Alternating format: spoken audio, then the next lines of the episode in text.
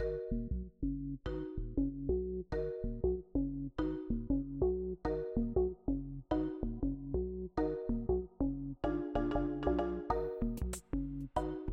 Olá pessoal, aqui é Daiane do Saúde Antíteses, bem-vindo de volta. Esse é o nosso quinto episódio desse podcast e a gente espera que seja um encontro proveitoso e que vocês curtam essa conversa que vai ser talvez um pouco mais dura hoje, mas é necessária.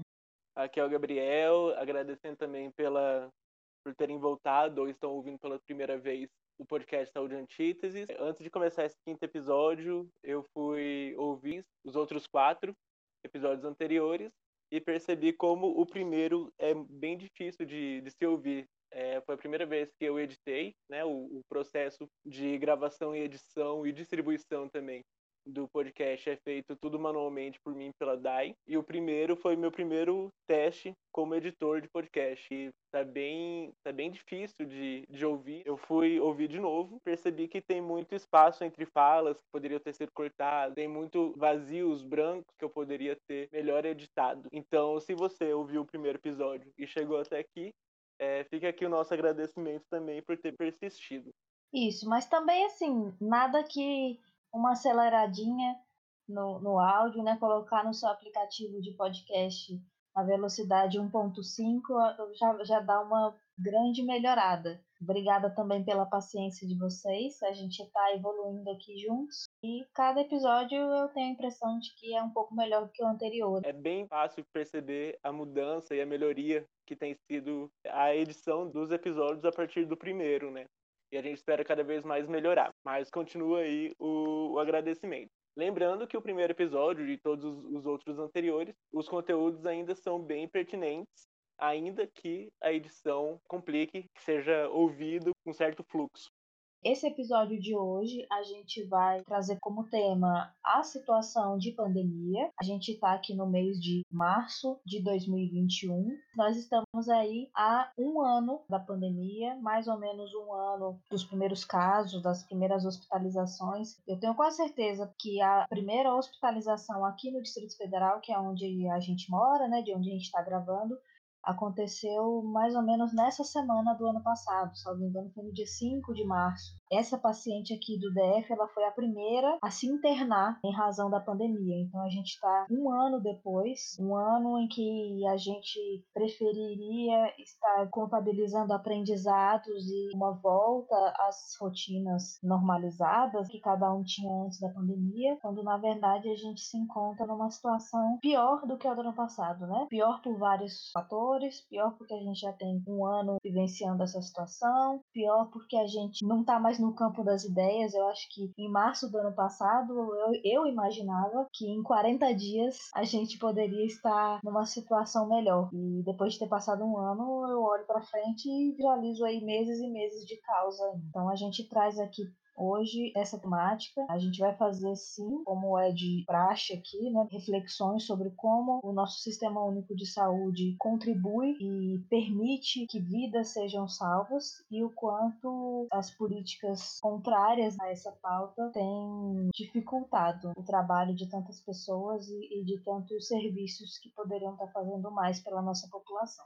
Só lembrando que os outros quatro episódios que a gente teve foram mais de assuntos guarda-chuva e que esse é o primeiro episódio de uma temática mais da conjuntura atual e do momento que a gente está vivendo. Isso não foi por acaso, os nossos primeiros quatro episódios foram temas mais guarda-chuvas, justamente para a gente conseguir sair de, uma, de um patamar, né, de um debate já aprofundado sobre essa conjuntura. A gente preferiu fazer assim do que começar a falar de uma forma mais solta, com, com o, o fio da meada ainda solto, porque não ia ser tão produtivo. Bem-vindos ao nosso primeiro episódio de Conjuntura. Vamos, Vamos juntos? juntos?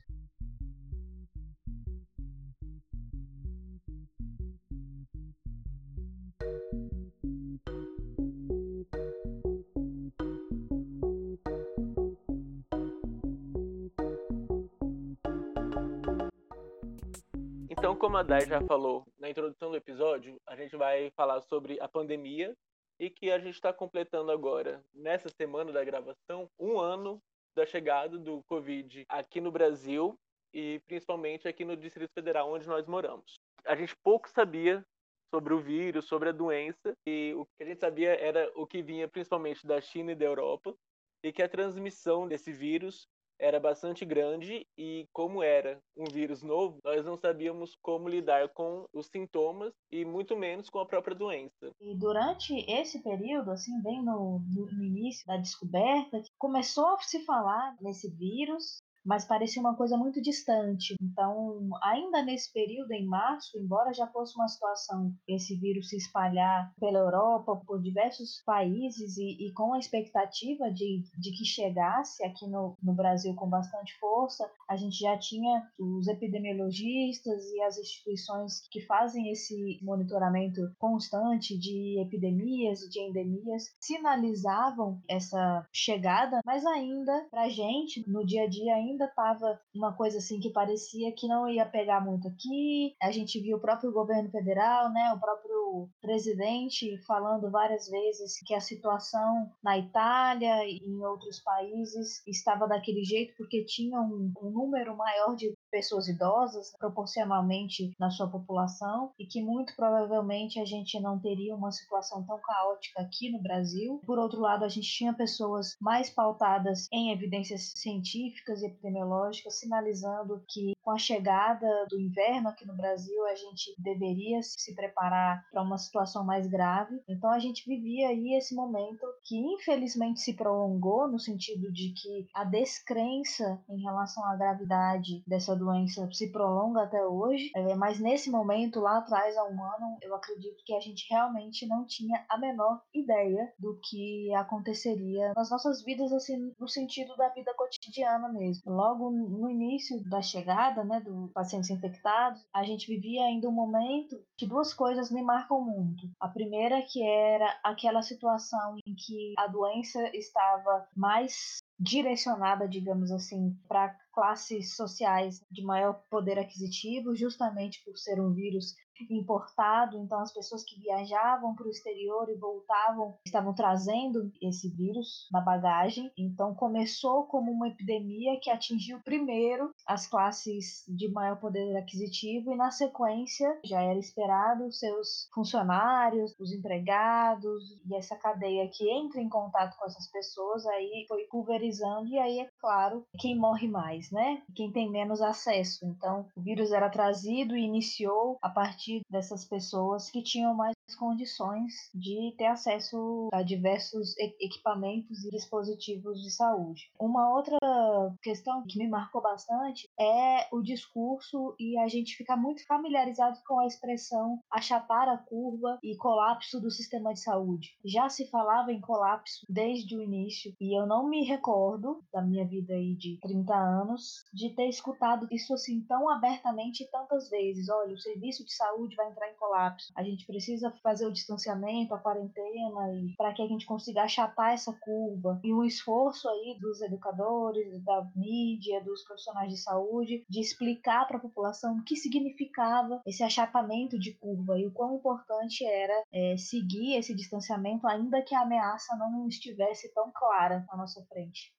Pegando esse seu último exemplo, é, como a primeira coisa que eu gostaria de comentar, é que realmente é, a gente tem uma, uma perspectiva de colapso do sistema de saúde que não era não era vista, né? Assim, não só o colapso, não só uma pandemia. Se a gente for pensar, o Brasil ele não estava nas rotas, digamos assim, das últimas pandemias, das pandemias mais recentes. A gripe aviária, H1N1, todas essas pandemias que abrangeram vários países e continentes, elas não chegaram aqui no Brasil com tanta força que dava para controlar a sua disseminação. Então, quando a gente tem a questão da Covid, chega e já começa a disseminação muito rápido aqui no, no Brasil e nos, nos territórios como um todo, né? Vindo principalmente da Europa, mas China e outros locais que já estavam com a endemia nos seus locais ali instalada e essas pessoas voltam e trazem o, o, vírus consigo. E aqui a gente sabe que o vírus da Covid é um vírus que tem muito fácil a infecção, e sendo um vírus respiratório, né? Então ele passa por gotículas, passa por perdigoto, passa, é fácil passar e principalmente na época de inverno as pessoas ficam mais aglomeradas, ficam em ambientes fechados ou com ar condicionado, ventilador, que não dá tanta reciclagem do ar, né? Então, de fato, nos pegou e o Brasil, a gente percebeu, não só o Brasil, mas o mundo inteiro não estava preparado né, para esse evento histórico. Tem um, um, meme na internet até que pega e fala: ai, gente, estou cansado de viver um momento histórico, nunca mais peço isso na, na vida, já podemos parar e tal. E, e é isso, assim, a gente claro, depois de um ano, com várias, várias questões que a gente vai comentar aqui no, no, no episódio, realmente a gente está cansado. E pior do que só estar cansado é que depois desse um ano a gente não tem tanta perspectiva, ou a perspectiva que a gente tem é uma perspectiva a médio e longo prazo, de uma maior abertura, de uma maior segurança, até né, a longo prazo para pensar numa volta à normalidade. E aí, é, comentando a primeira coisa que a Dai falou, é realmente que esse vírus, os primeiros infectados tinham um recorte de classe bem claro. Eram as pessoas que estavam viajando para o exterior né, que tem essa oportunidade, que vai mais. Então é, um, é uma. Faz parte de um estrato social mais alto, de maior poder aquisitivo. Quando chega aqui no Brasil, é, a, Dai, a Dai até comentou que a primeira paciente a ser internada em caso grave de Covid no Brasil inteiro foi aqui no DF. É, e ela foi internada, foi entubada, foi sedada. Só que a primeira morte que aconteceu no Brasil foi lá no Rio de Janeiro, de uma trabalhadora doméstica, de uma, de uma mulher que tinha voltado da Europa. Então, se primeiramente a infecção tinha uma classe social, a morte vai ter uma outra classe, que é a classe realmente das pessoas que vão estar tá com mais dificuldade. Provavelmente não tem uma alimentação é, adequada, não tem um regime de sono adequado, trabalha manualmente, que também provavelmente já tem uma comorbidade, uma, uma morbidade crônica ali, que vai agravar a, a infecção por Covid. E aí a gente percebe que tem esse recorte de classe. E ainda hoje, se a gente pega os, os boletins epidemiológicos, se a gente for pegar os detalhados, a gente vai ver que tem muito mais infecção nas regiões de maior poder aquisitivo, né, nas regiões de elite da cidade, mas mesmo tendo menos infecção por habitante nas regiões periféricas, a morte por habitantes nessas regiões periféricas vai, vai superar as mortes por habitantes nas regiões mais ricas. Então, isso é bom a gente comentar também para fazer o link com o episódio sobre o conceito de saúde, o primeiro episódio, que vai falar o conceito de saúde e que vai colocar também a questão da determinação social do processo de saúde doença. Vai para além da questão de ter acesso a um serviço de saúde melhor, ou um serviço de saúde que ainda não esteja colapsado, ou que vai ter os insumos mas é também uma questão social como essa pessoa vai viver, né? Viveu, contraiu a doença, vai conseguir é, fazer o isolamento ou não vai conseguir fazer o isolamento. Eu acho que aí já entra num, num outro tópico para a gente falar sobre as medidas de, de precaução, as medidas adotadas no, no Brasil e como elas têm sido uh, feito uma contranarrativa dessas, dessas medidas e como, independente da narrativa, pensando numa estratégia de, de lockdown, de isolamento social, de teletrabalho, como que essas pessoas que moram na periferia, que são feirantes, que são ambulantes, que fazem trabalho doméstico ou que trabalham na manutenção em grandes empresas, como que essas pessoas conseguem fazer de fato um teletrabalho em isolamento? Uh, pensando que essas pessoas moram em casas menores, menos área quadrada, e tem mais quantidade de pessoas por casa, né, por domicílio. Mãe, filho, sobrinho, irmão, todo mundo dormindo numa mesma, no mesmo ambiente, às vezes até dividindo cama. E como que a gente faz um isolamento? Como que a gente mantém o distanciamento nessas condições? Então, pegando o exemplo de pessoas que são profissionais autônomos, aqueles que, que vivem de frila ou aqueles que têm um trabalho precarizado, que a renda do mês é, um, é a renda no limite para eles sobreviverem, às vezes até no vermelho. Como que essas pessoas vão parar de trabalhar? Como essas pessoas não, não vão poder mais botar sua barraca de, de feira, sua barraca de produtos eletrônicos, qualquer coisa assim para sobreviver? Então a gente também cai nessa questão como efetivar essas medidas de isolamento e distanciamento social para essa população. Se a gente olhar para um classe média para cima, não tem tanta não tem tanta essa questão né os, os cômodos as casas já são maiores é, não tem tanta gente morando no, no mesmo domicílio trabalhos são mais intelectuais e como são trabalhos mais intelectuais que essas pessoas geralmente fazem, então o teletrabalho fica mais fácil de fazer, né? Vão ter equipamentos melhores, vão ter uma conexão de internet melhor, a luz não vai viver caindo, não vai ter corte de luz por inadimplência. Isso tudo são questões também para se analisar numa pandemia. A pandemia não é só a doença biológica. Além dessa questão do distanciamento e das condições de, de moradia para fazer um isolamento adequado e eficiente enquanto medida de contenção da pandemia, a gente tem uma outra questão estruturante que são as medidas de higiene, né? Então a gente tem uma situação, uma disseminação de um vírus super contagioso e letal, e uma das principais medidas para se conter a transmissão são medidas de higiene. Então, como que se fala, por exemplo, que as pessoas precisam todas lavar as mãos com a maior frequência possível, que na ausência de água e sabão se use o álcool gel, quando se tem aí uma grande parcela da população que sequer tem saneamento básico, que não tem acesso a uma pia, água e sabão no seu dia a dia, nem para sua rotina diária normal, que dirá para utilizar como, como instrumento de proteção. A gente viu, acho que foi notícia em, em alguns programas de televisão, algumas alguns jornais, quanto comunidades acho que da periferia de São Paulo, é uma que eu me recordo, as pessoas se uniram para construir e improvisar pias nas favelas, nessas comunidades, para viabilizar que essas pessoas tivessem acesso a água e sabão, porque até isso a gente não tem de forma uniformizada, né? Então, assim, a gente não tem condições de, de, de moradia adequadas e sequer de água, né?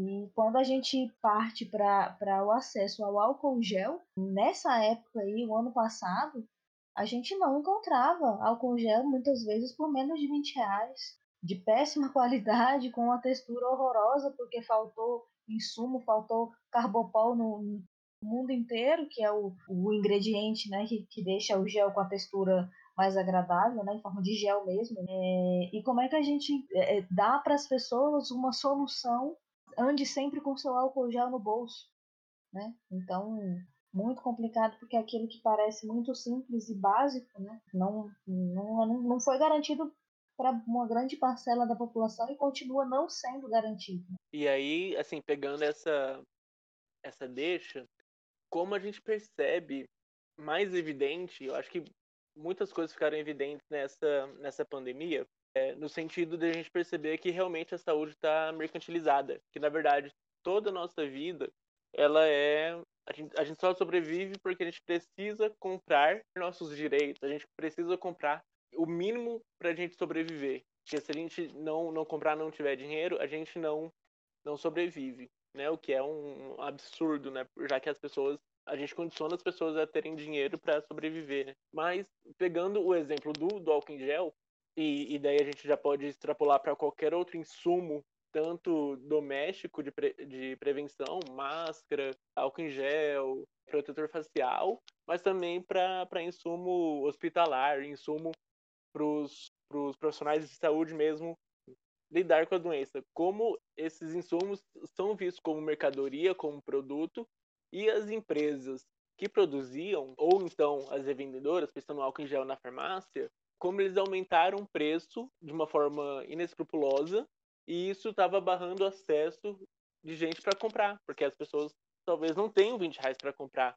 É, sei lá, pensando num álcool em gel que você vai estar tá usando bastante, já que você está né, ativo ainda, você não vai ter 20 reais toda hora para comprar um álcool em gel, pensando que você, você também vai ter que comprar máscara, pensando que a sua renda vai ter diminuído. Então deveria, além da, das ações voltadas ao, ao ambiente público, digamos assim, deveriam ter ações também para o ambiente privado em, por exemplo, uma política de congelamento do preço do álcool em gel. Nem que o, o próprio governo, né, nem que a gente é, tirasse um pouco do dinheiro do SUS e, e como foi em 2020 aprovado um orçamento de guerra, poderia ter sido dele para é, subsidiar nas indústrias é, a produção de álcool em gel, ou então pegar indústrias mais pesadas, por exemplo, automóvel, é, indústrias de eletroeletrônicos, para tentar é, conversar com essas indústrias, mesmo que, que privadas, sabe? O poder público ir lá e ver se não dava para modificar a sua planta industrial para que se produzisse equipamentos de saúde para né, indústrias mais pesadas, equipamentos, é, respiradores, cilindros de oxigênio.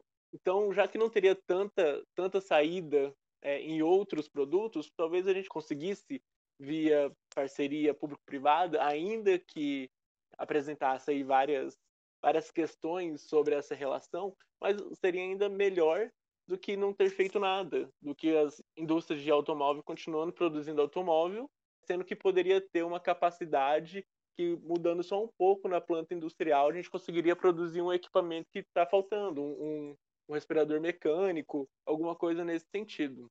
Assim também como as fábricas da indústria têxtil, da indústria de plástico, qualquer coisa assim, é, produzir os equipamentos de produção individual para a população. Isso sendo uma, uma parceria, uma política com o, o setor público, já poderia ajudar também na sua distribuição. Pensando no, na indústria de plástico, né, então poderia a gente estar tá produzindo seringa, que agora que está com a vacina, teve um momento aí que, que, que chegou a, a negociar a vacina, o governo estava negociando vacina, mas não estava negociando seringa. Então, assim, você vai ter o insumo, mas você não vai ter o como aplicar. Então, tudo isso poderia ser visto, mas o governo que a gente tem hoje tem um projeto de não interferência no, no mercado ou na indústria, na produção, né? Então, isso vai ter vários rebatimentos na, na, na pandemia e na conjuntura. Mas acho que também a gente consegue ir abordando isso ao longo do, do episódio seguindo aí nessa, nessa contextualização nesse cenário de falta de coisas, né? Falta de, de condições de higiene, falta de condições de isolamento, falta de condições adequadas de trabalho, né? De trabalho, de transporte, enfim. Todas essas questões que a gente, inclusive, já citou em, em episódio anterior, é, a gente vivenciou e eu não sei, talvez a gente vivencie novamente, espero que não, mas enfim, é uma falta nacional de certos insumos que eram não apenas estratégicos, mas vitais para o combate à pandemia, né? Não apenas os, os EPI, que, que, que são fundamentais para garantir que os profissionais que estão ali na, na linha de frente consigam atender os pacientes adequadamente e a gente não tenha perdas, né?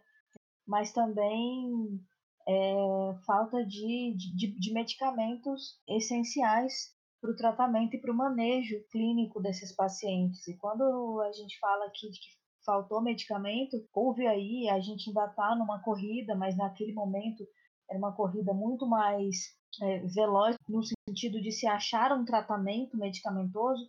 Agora a gente está com, com as vacinas já eu acredito que os esforços estejam até mais voltados no desenvolvimento de vacinas mais eficazes, mas lá atrás, quando as vacinas ainda eram uma realidade muito distante, cerca de um ano ou, vários meses para que a gente tenha concretizado essa, essas primeiras vacinas, a gente via uma corrida de todo mundo no sentido de encontrar medicamentos que fossem eficazes e que curassem ou tratassem ou reduzissem as, os riscos de internação e de complicação. E a gente, até o momento, até hoje, não tem nenhum medicamento com eficácia comprovada é, que realmente tenha contribuído para a redução do risco de morte. E apesar disso, a gente teve uma campanha, né, campanhas e campanhas, uma coordenação do governo federal no sentido de incentivar o uso desses medicamentos cuja eficácia era desconhecida e até mesmo quando essa eficácia passou, deixou de ser desconhecida e passou a ser negada, né, no sentido de que não se recomendaria mais o uso desses medicamentos, a gente continua tendo o governo indicando e utilizando de recursos públicos para aquisição desses, desses medicamentos. Do outro lado, a gente passou por um desabastecimento de medicamentos sedativos e utilizados aí para conseguir entubar os pacientes, falta de respiradores, falta de oxigênio.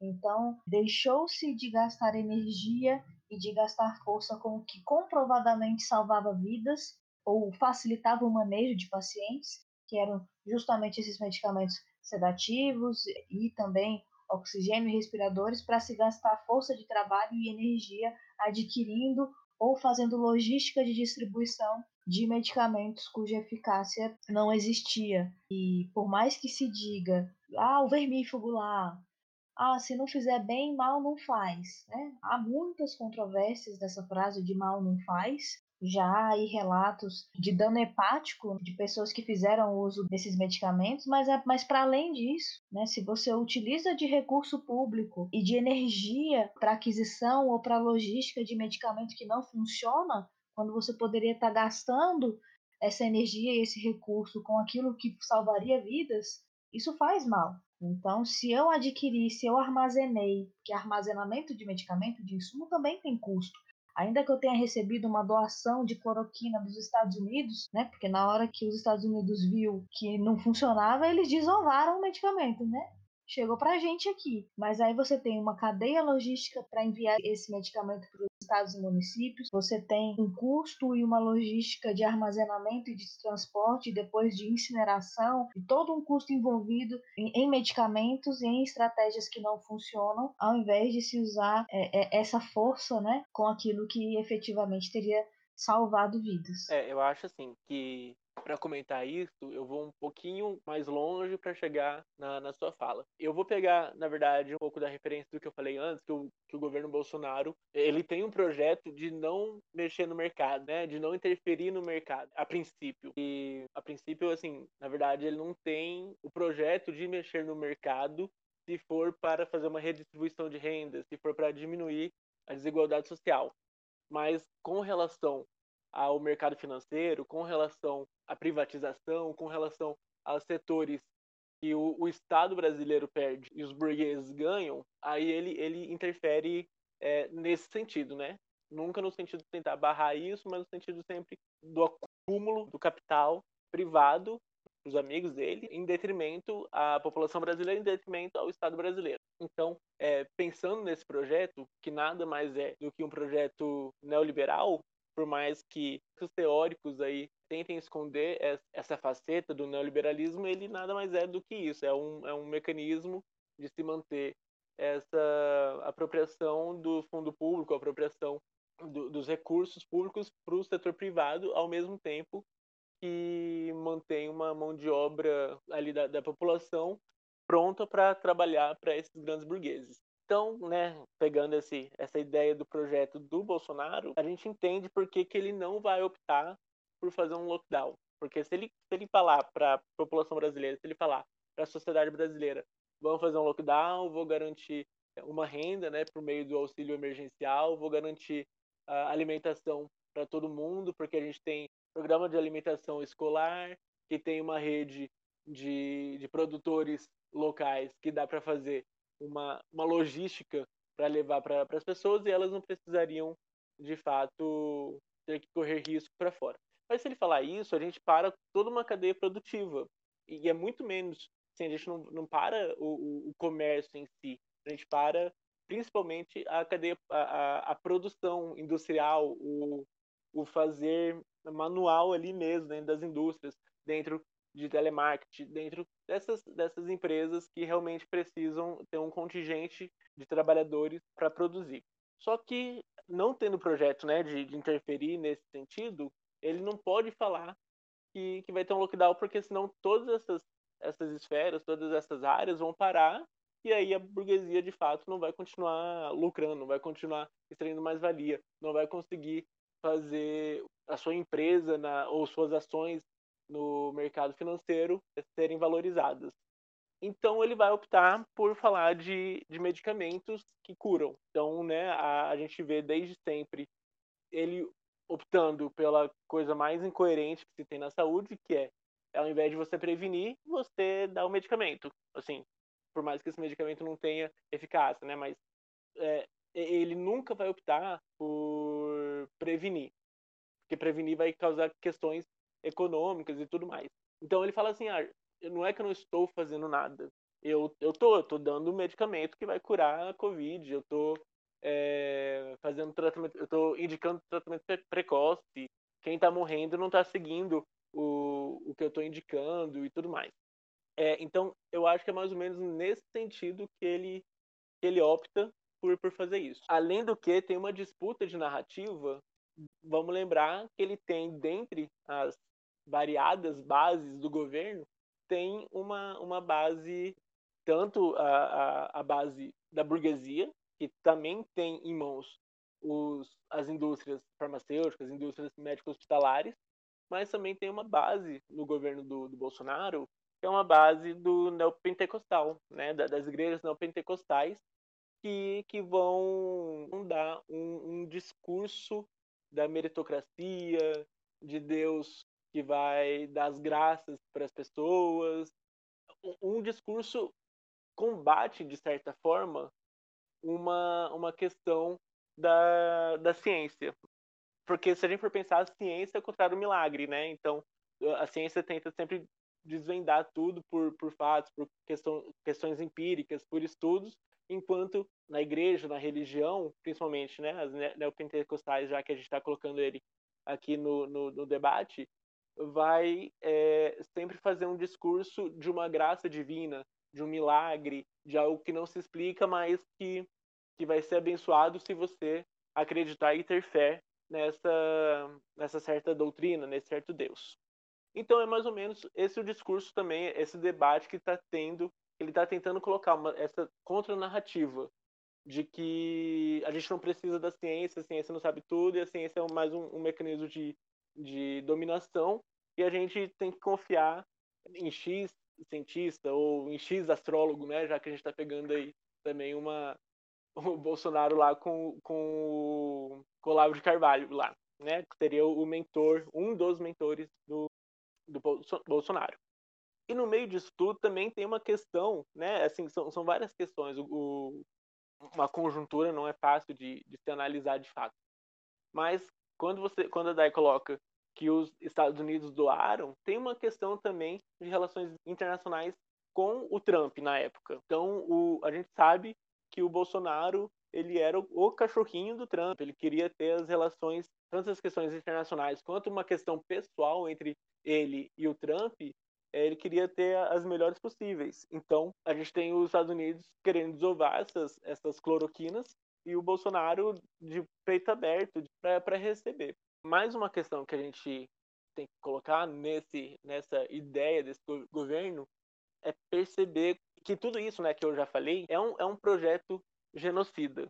Né? além de todas essas características, eu acho que a característica que mais abrange o governo Bolsonaro é um, é um, projeto genocida mesmo, ele quer matar a população, já que a gente acabou de falar que as mortes, que os óbitos têm um recorte de classe, um recorte étnico, um recorte de gênero bastante, bastante específico. Então, quem mais morre são as pessoas periféricas, de, de classe mais baixa, é, mulheres e negros e negras. Então, também tem uma questão de você matar essa população, mesmo que indiretamente. E é um projeto genocida quando, quando ele coloca tudo isso ao mesmo tempo. E a gente não pode esquecer, né, já coloquei tantas coisas, mas mais uma coisa que é importante, é que teve uma reunião presidencial com seus ministros, que até saiu porque era alvo de investigação e tal, saiu na, na imprensa e tal, as gravações, e que mostra exatamente vários ministros não querendo lidar com a pandemia, mas querendo tirar proveito das consequências. Então a gente tem bem emblemático tanto a ministra Damares, que toda vez que ela fala é um absurdo, mas também o, o ministro do Meio Ambiente, que é o Ricardo Salles. Ele falou: ah, enquanto tá nessa pandemia, ninguém tá vendo, a gente vai passar boiada. Então, assim, tem que lembrar, pensando em meio ambiente, tem que lembrar que ano passado a gente teve o maior índice de, de queimada no Pantanal, morreram milhares de, de animais, é, desabrigou muita gente, desabrigou esses animais. E aí, para fechar esse momento aqui, lembrar que, que essa pandemia do coronavírus é, ainda não se sabe de onde que surgiu, qual que foi o hospedeiro que passou para o ser humano, mas já se sabem de outras pandemias e utilizando como hipótese para essa, que é o avanço da humanidade, o avanço da cidade, do meio rural, do desmatamento para o ambiente até então não, não mexidos. E aí, quando a gente entra nesses ambientes, desmatando, causando queimada, botando gado, botando pasto, fazendo plantio de soja, a gente está desequilibrando o ambiente ali que estava em equilíbrio. E aí o que, que vai acontecer? vai acontecer que todo o meio ambiente, todo o bioma que estava lá, vai estar tá passível de nos infectar. Então, assim, a DAI coloca, ah, quero que não aconteça tão rapidamente outra pandemia. Mas se seguir essa onda da gente invadir cada vez mais ambientes em equilíbrio que não estavam sendo tocados, além da gente estar tá colocando né, a própria vida humana é, em, em xeque por conta de efeito estufa, por conta de dessas coisas que a gente normalmente aprende, a gente também está colocando em xeque a, a, sobrevivência humana por conta de pandemia, por conta de uma patologia que estava em equilíbrio lá e que a gente não vai ter contato, que a gente não teve contato até então e a gente vai ter contato naquela hora. Isso vai se repetir cada vez mais frequentemente, até uma hora que de fato a, gente não vai saber lidar e vai ser muito mais mortos do que está sendo agora. Além das falhas, não é nem falhas, é falta de condução mesmo, né? Porque Acho que você pode falar talvez em falha quando você tenta fazer o certo e acaba errando. Agora, quando você nem tenta acertar, aí eu nem sei qual é o nome. Mal caratismo, incompetência, é, genocídio, enfim. É, mas além de, dessas, dessas situações que a gente colocou, da questão do acesso, as medidas de distanciamento, a medicamentos, insumos, EPI e tudo mais, a gente teve também grandes falhas, grandes falta de, de, de condução na questão da testagem em massa, né?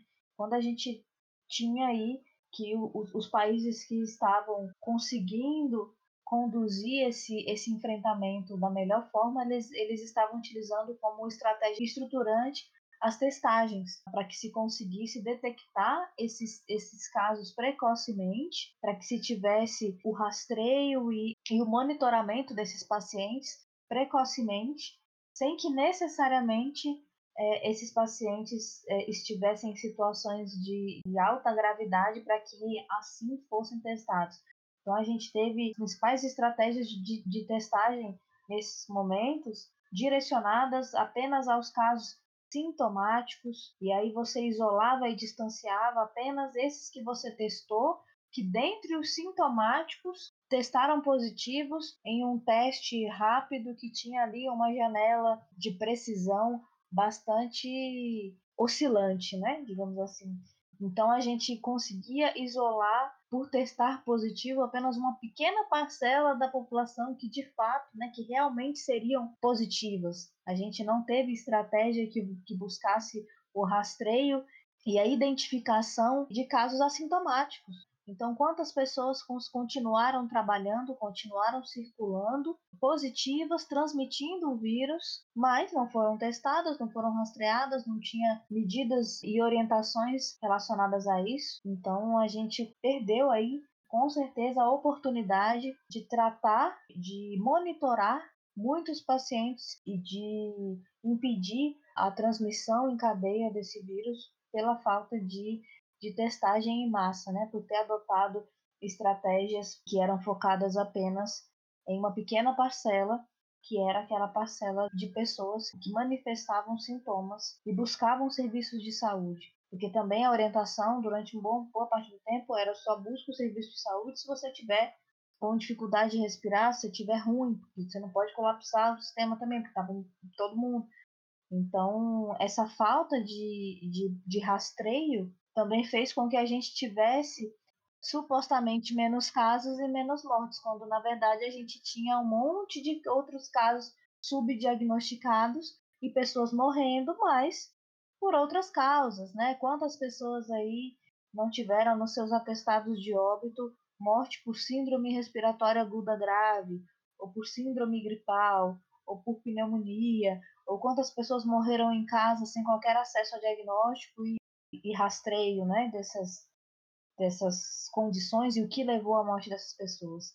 Então a gente pecou também nisso. A gente, enquanto país, é, enquanto instituições aí que deveriam coordenar esse processo, pecaram em não coordenar, né, não conduzir uma testagem que fosse efetiva para o direcionamento da política pública. Porque quando a gente fala em testar, a gente está falando em direcionar esforços e conduzir as ações no sentido de, de agir oportunamente. Se eu estou deixando para agir só quando o paciente ou quando a situação já está caótica, eu estou deixando de conter a pandemia previamente e ao invés disso eu estou gerenciando o caos. Né? Ao invés de prevenir o caos, eu estou gerenciando o caos.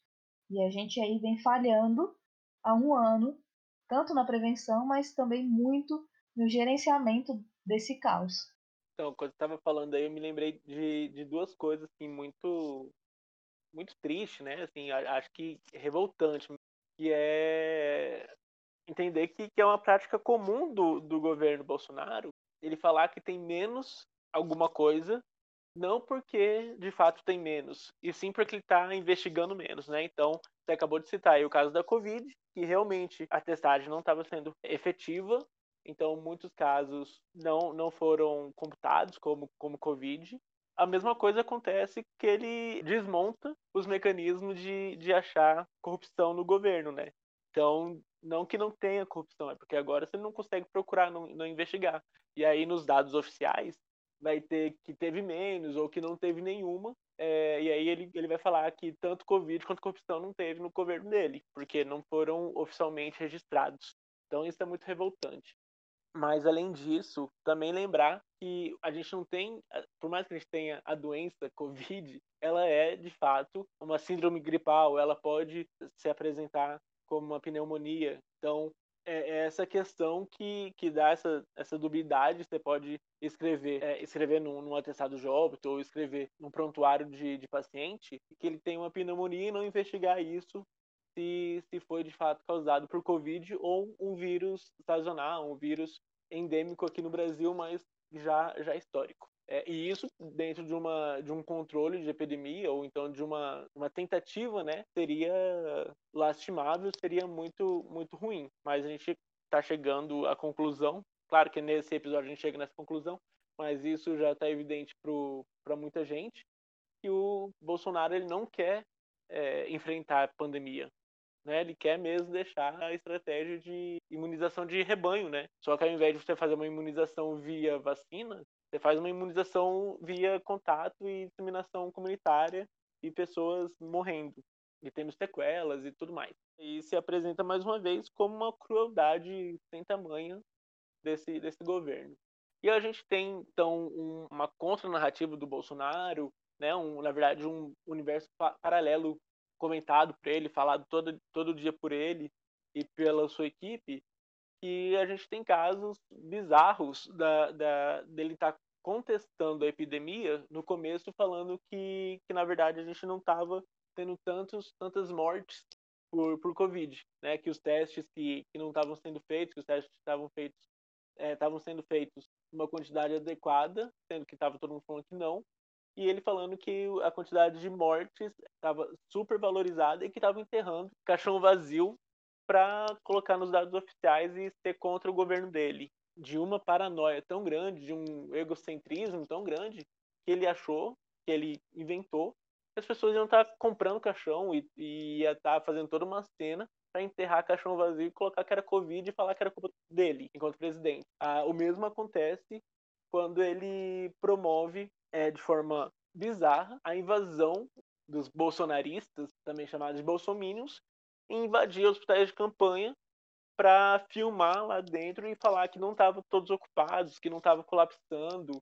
Então você promove, enquanto presidente, você promove uma invasão de, de populares dentro de um ambiente hospitalar, no meio de uma pandemia, para filmar uma coisa que, que não faz nem sentido estar tá sendo feita, sabe? A narrativa de governos estaduais e municipais estarem mobilizando, fazendo hospitais de campanha, colocando enfermeiros, colocando profissionais de saúde lá só para criar uma cena e, e, falar mal do governo é paranoia mesmo. É tipo é longe da realidade. Só que isso tudo tem um efeito prático que você coloca população contra população, né?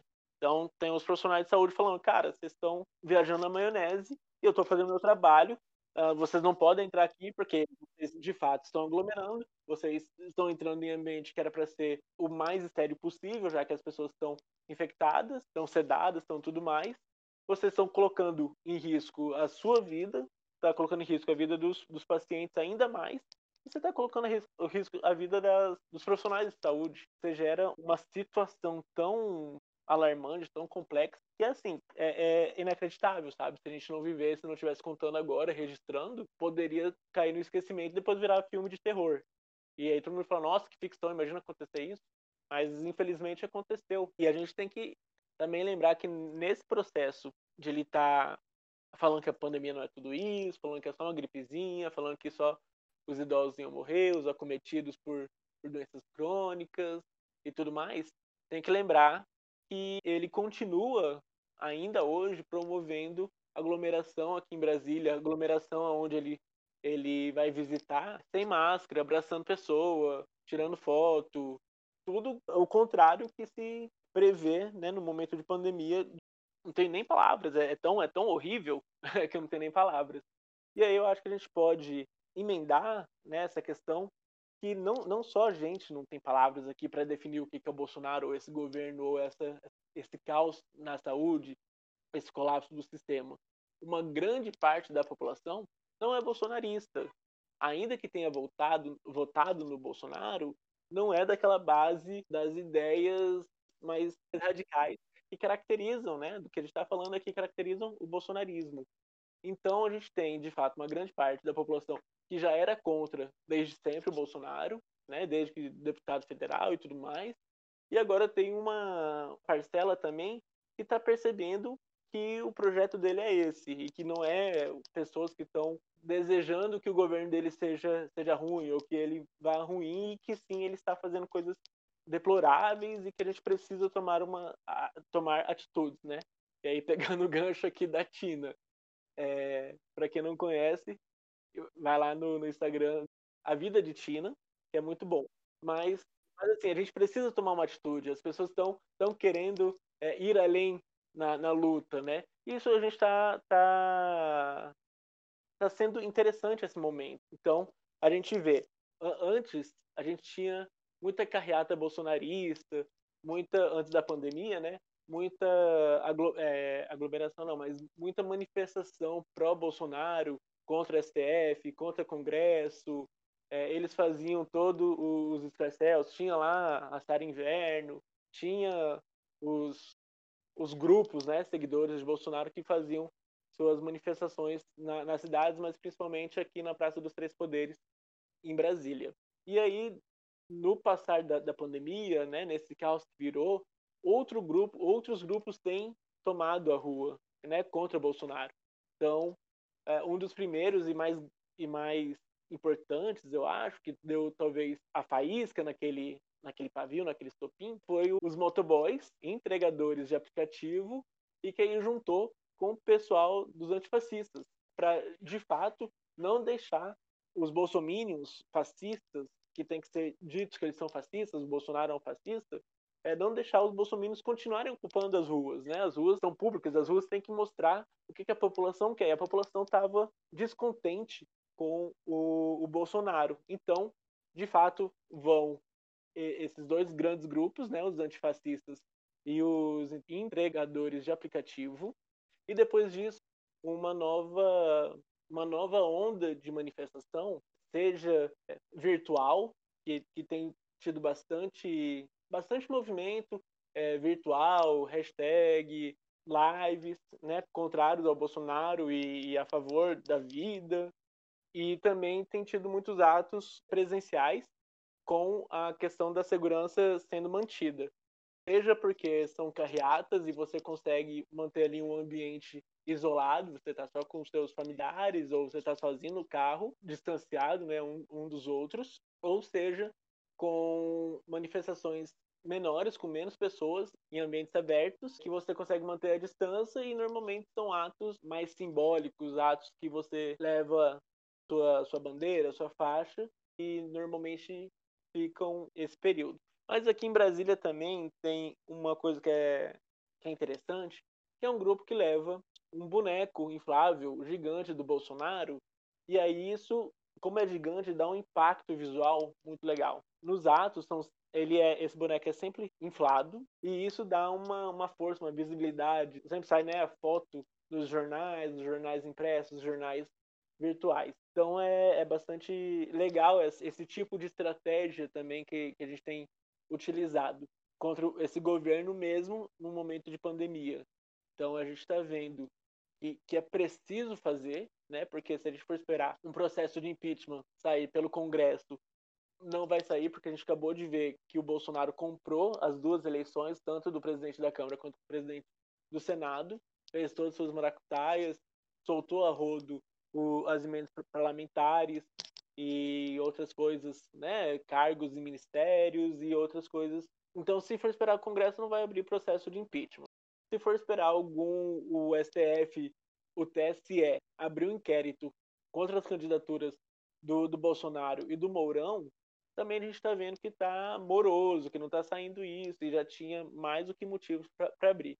Então, o jeito mesmo é ir para a rua, é manifestar a indignação popular e também, já que está manifestando a indignação popular, pautar a condução pelo referencial popular né, nessa, nessa pandemia. Então, o que, que a gente quer, o que que que seriam as, as pautas para se efetivar e ter um controle de fato dessa pandemia e a gente conseguir ter uma perspectiva de sobrevida, de viver melhor que a gente tem hoje. Então, o que a gente tem visto ao longo desse um ano, é, desde o início, né, muda a estratégia, muda a pauta, muda o cenário, é, muda o problema e o discurso do, do Bolsonaro tem sido sempre no sentido de deslegitimar a pandemia em si, né? Tirar do foco o sofrimento e banalizar esse sofrimento de tantas pessoas, de tantas famílias que perderam né, seus entes queridos. Então a gente, desde o início, né, a gente veio para o, início sendo no sentido de ah, é só uma gripezinha, ah, eu com meu histórico de atleta, se eu pegar, eu vou ter não vou ter nada, e aí incentivando o discurso, né, e, e fortalecendo o discurso de que se você é jovem, se você é atleta, se você pratica atividade física, você não tem risco. Quando na verdade a gente via em, em vários países, inclusive no Brasil, vários casos de pessoas jovens sem comorbidades, inclusive atletas que ficaram em situações de hospitalização muito intensas, muito grave e até é, óbitos para além disso, a gente teve desde o início uma não incentivação do uso de máscaras, na verdade, um desencorajamento do uso de máscaras, um desencorajamento das medidas de isolamento, do fechamento do comércio e das medidas como o lockdown, né, que a gente não chegou a ter um lockdown de verdade aqui no Brasil, mas qualquer medida mais rígida era colocada pelo nosso presidente como um ataque à economia, um ataque ao Brasil, um ataque à pátria, um ataque às pessoas, é, um ataque a ele, né? Porque ele está sempre sendo atacado por, por, por, alguma coisa, né? Na, na visão dele. Um discurso também no sentido de que, como você colocou anteriormente, Gabriel, de que os estados e municípios estariam forjando mortes, forjando casos, que não passava de mimimi, que não passava de exagero. Então, depois um discurso assim reiteradamente no sentido de, de deixar as pessoas receosas no que tange às vacinas, então um desencorajamento às vacinas, veiculando falsos efeitos colaterais. A gente está aqui no dia 4 de março de 2021. Ontem nós tivemos o maior número de mortes na pandemia desde o início da pandemia, mais de 1.900 mortes num único dia. Hoje eu confesso que eu não vi o número de mortes ainda, não sei se a gente ultrapassou o número de ontem, mas antes de ontem também tinha sido o maior número até aquele dia. Ontem foi o maior número até aquele dia. E a gente teve aqui, acabei de ver aqui no, no Instagram, um pronunciamento que o, que o Bolsonaro fez hoje, é, dizendo que, que é mimimi, que até quando as pessoas vão ficar chorando, sabe? Então a gente, na data de hoje, um ano depois, em que tantas pessoas aprenderam, em que tantas pessoas morreram, que tantas pessoas mudaram a sua rotina e a sua vida, a gente tem essa pessoa que deveria estar mobilizando a população no sentido de enfrentar essa pandemia e ele descaracteriza, né? Então, o que a gente espera nesse momento, para as próximas semanas e para os próximos meses, é o que depender dele, a gente está lascado, né? Não, não, tem outra, outra, outra expressão. É contar com, com as nossas instituições, com, com, com as nossas estruturas, com a rede que a gente tem, com o nosso sistema único de saúde, com, as, com os técnicos que estão nessas instituições,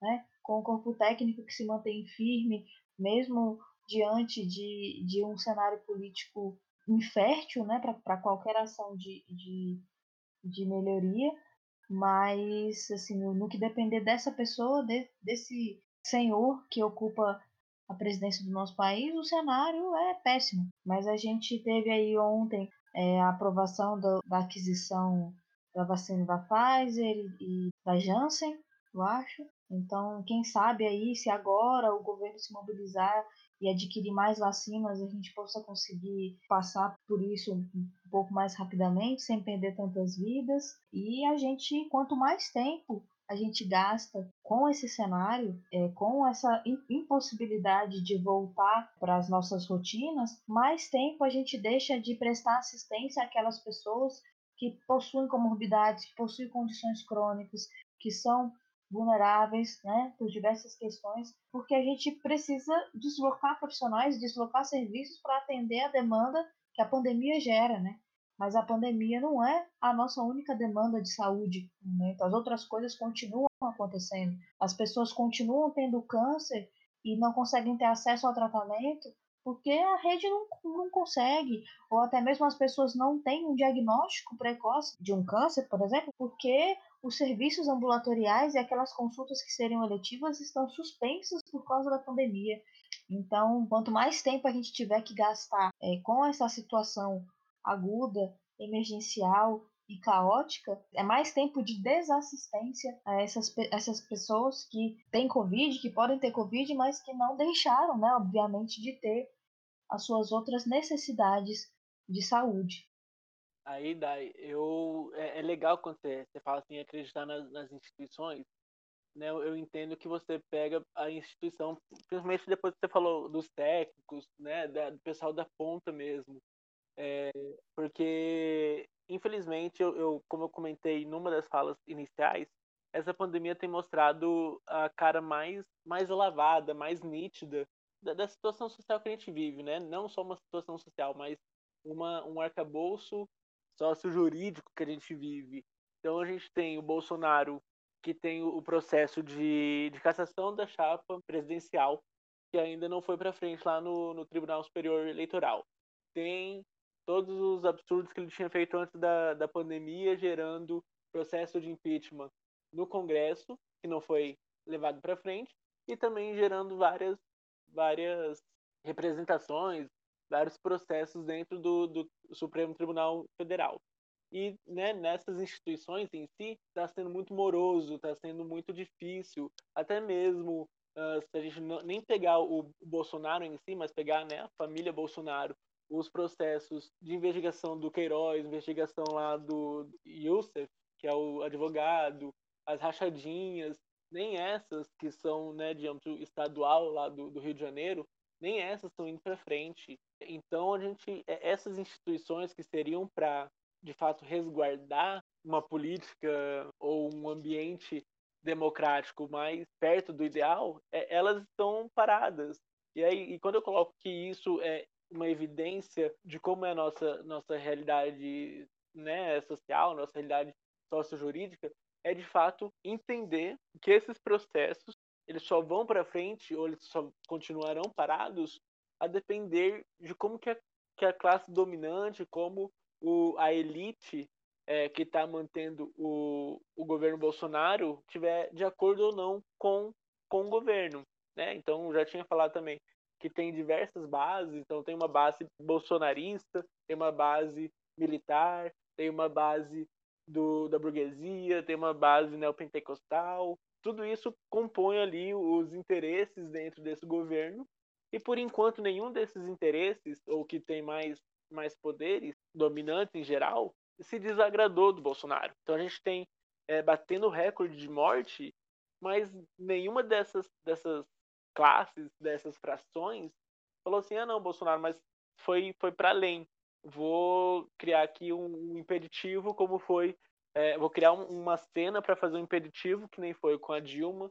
Vou criar uma operação judicial gigantesca, que é somente para incriminar e prender um, um presidenciável às vésperas da, da eleição, que estava com vias a ser para o segundo turno e ser até eleito, e a gente tem todo esse arcabouço funcionando nesse, nessa maneira, sabe?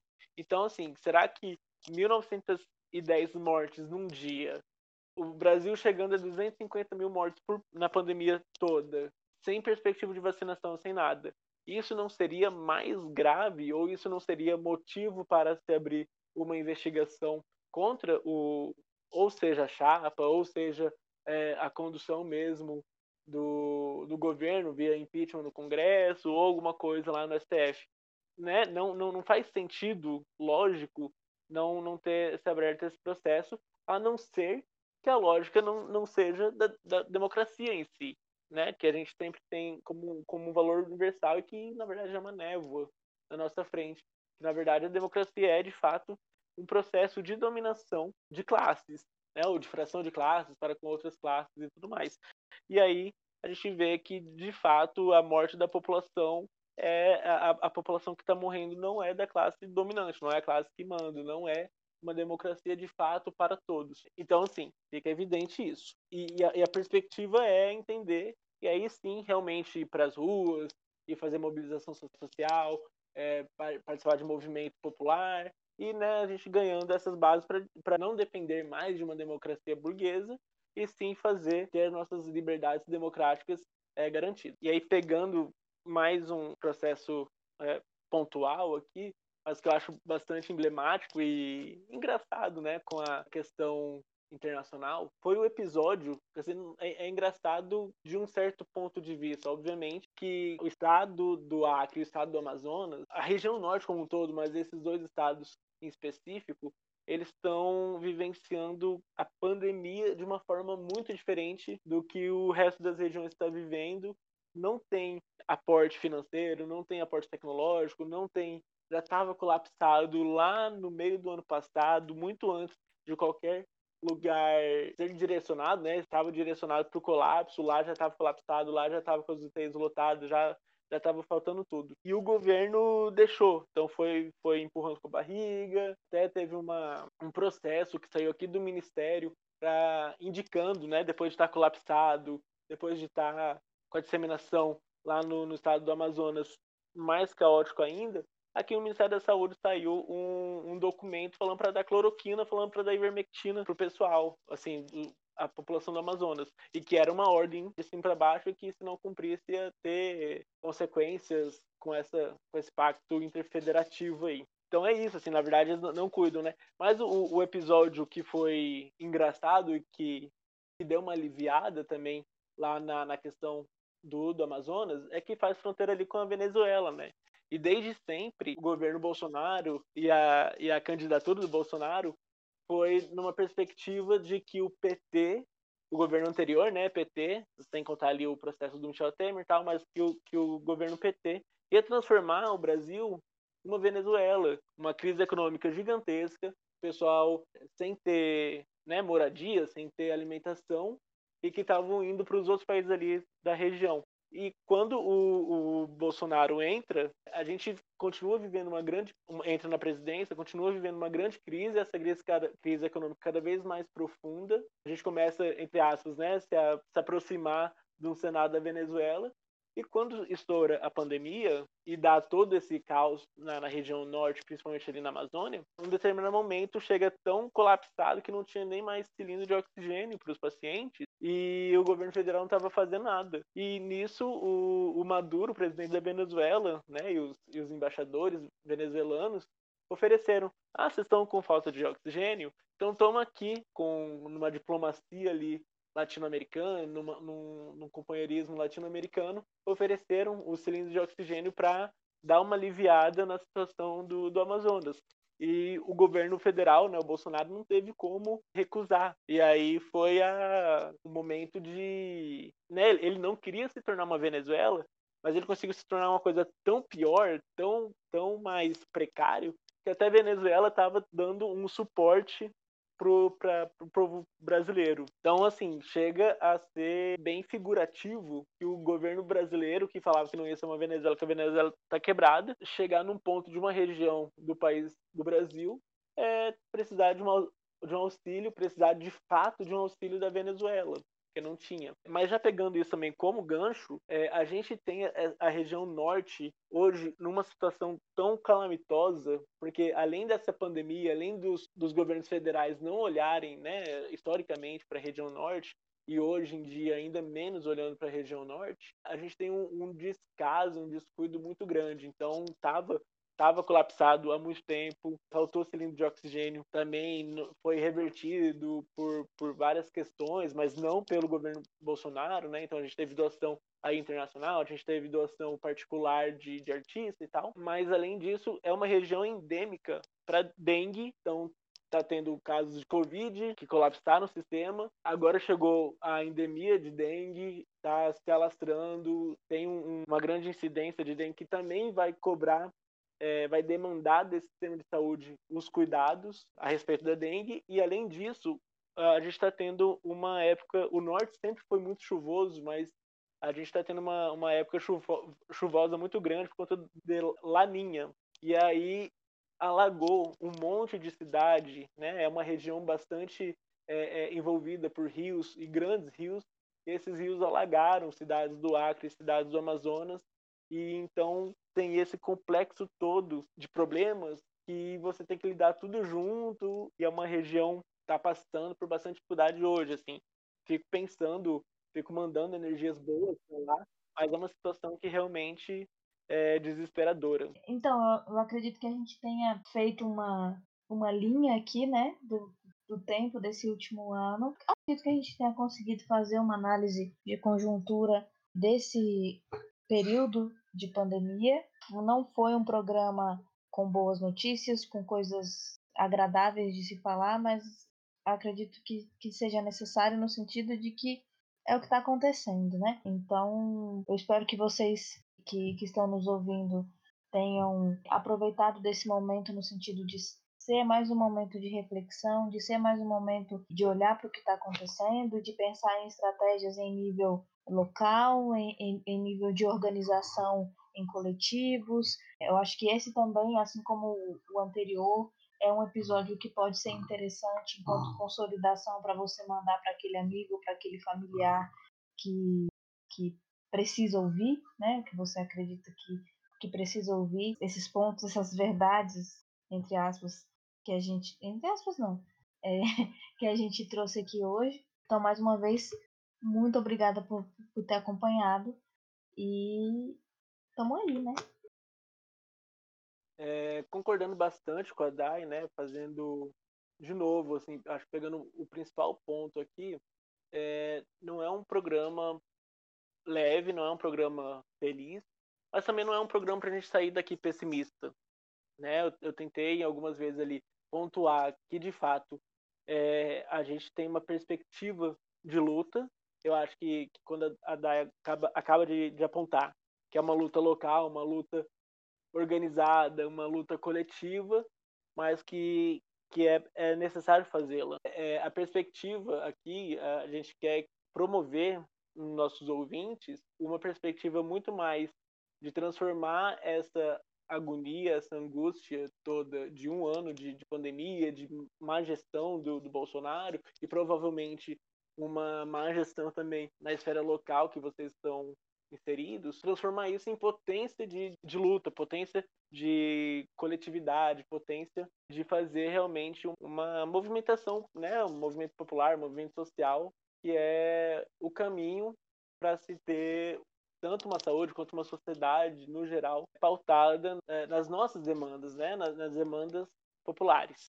Então é isso.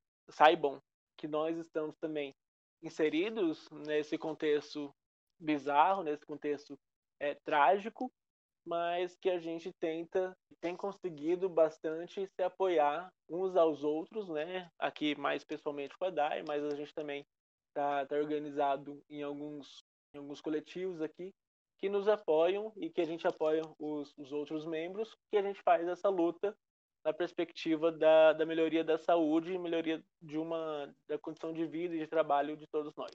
Para que vocês acompanhem a gente e, e, e fiquem sabendo quando a gente vai lançar novos episódios e tudo mais, nós estamos em todas as plataformas, ou quase todas, não, não são todas, todas é muita coisa, mas nós estamos em várias plataformas de podcast. Além disso, nós temos, nós somos Saúde em Antíteses no Instagram, é, saúde em antíteses.gmail.com se você quiser conversar com a gente, sugerir temas é, e que mais você quiser mandar por e-mail. E no Twitter nós somos saúde underline antíteses. Acompanhe a gente por essas redes que também rola outros contatos e, e comunicações nossas por lá. Essas nossas redes estão todas listadas e talvez seja um local melhor para acessar todas elas no link da nossa bio no Instagram. Então tem lá um link que vai gerar vários outros que dão acessos a, a essas redes. Entre o, o, episódio passado e esse episódio, uh, nós criamos também um site do Sol de Antíteses, onde a gente vai publicar alguns textos. Inclusive, uh, o primeiro deve sair ainda essa semana. Uhul! É nóis! Nós!